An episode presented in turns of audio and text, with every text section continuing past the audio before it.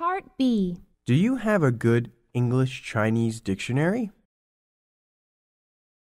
Is this the latest edition? What's the difference?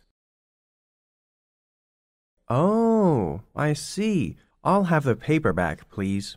Part B. Sure, how about this one? Yes, we have both the paperback and the hardcover. The hardcover is more expensive.